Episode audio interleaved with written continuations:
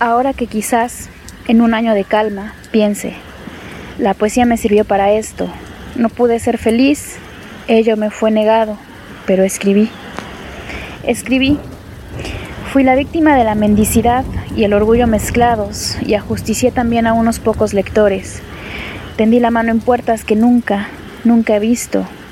Una muchacha cayó en otro mundo, a mis pies, pero escribí. Tuve esta rara certeza, la ilusión de tener el mundo entre las manos. Qué ilusión más perfecta, como un Cristo barroco en toda su crueldad innecesaria. Escribí. Mi escritura fue como la maleza de flores ácimas, pero flores, en fin. El pan de cada día de las tierras seriasas, una caparazón de espinas y raíces.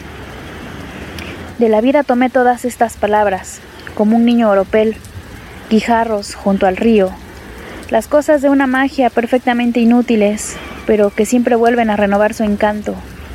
La especie de locura con que vuela un anciano detrás de las palomas imitándolas me fue dada en lugar de servir para algo.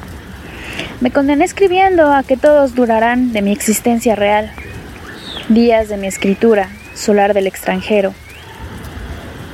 Todos los que sirvieron y los que fueron servidos. Digo que pasarán porque escribí y hacerlo no significa trabajar con la muerte, codo a codo, robarle unos cuantos secretos. En su origen el río es una veta de agua, Allí, por un momento siquiera, en esa altura, luego, al final, un mar que nadie ve de los que están braceándose la vida, porque escribí fue un odio avergonzante, pero el mar forma parte de mi escritura misma. Línea de la rompiente en que un verso se espuma, yo puedo reiterar la poesía. Estuve enfermo, sin lugar a dudas, y no solo de insomnio, también de ideas fijas que me hicieron leer con obscena atención a unos cuantos psicólogos, pero escribí y el crimen fue menor, lo pagué verso a verso hasta escribirlo.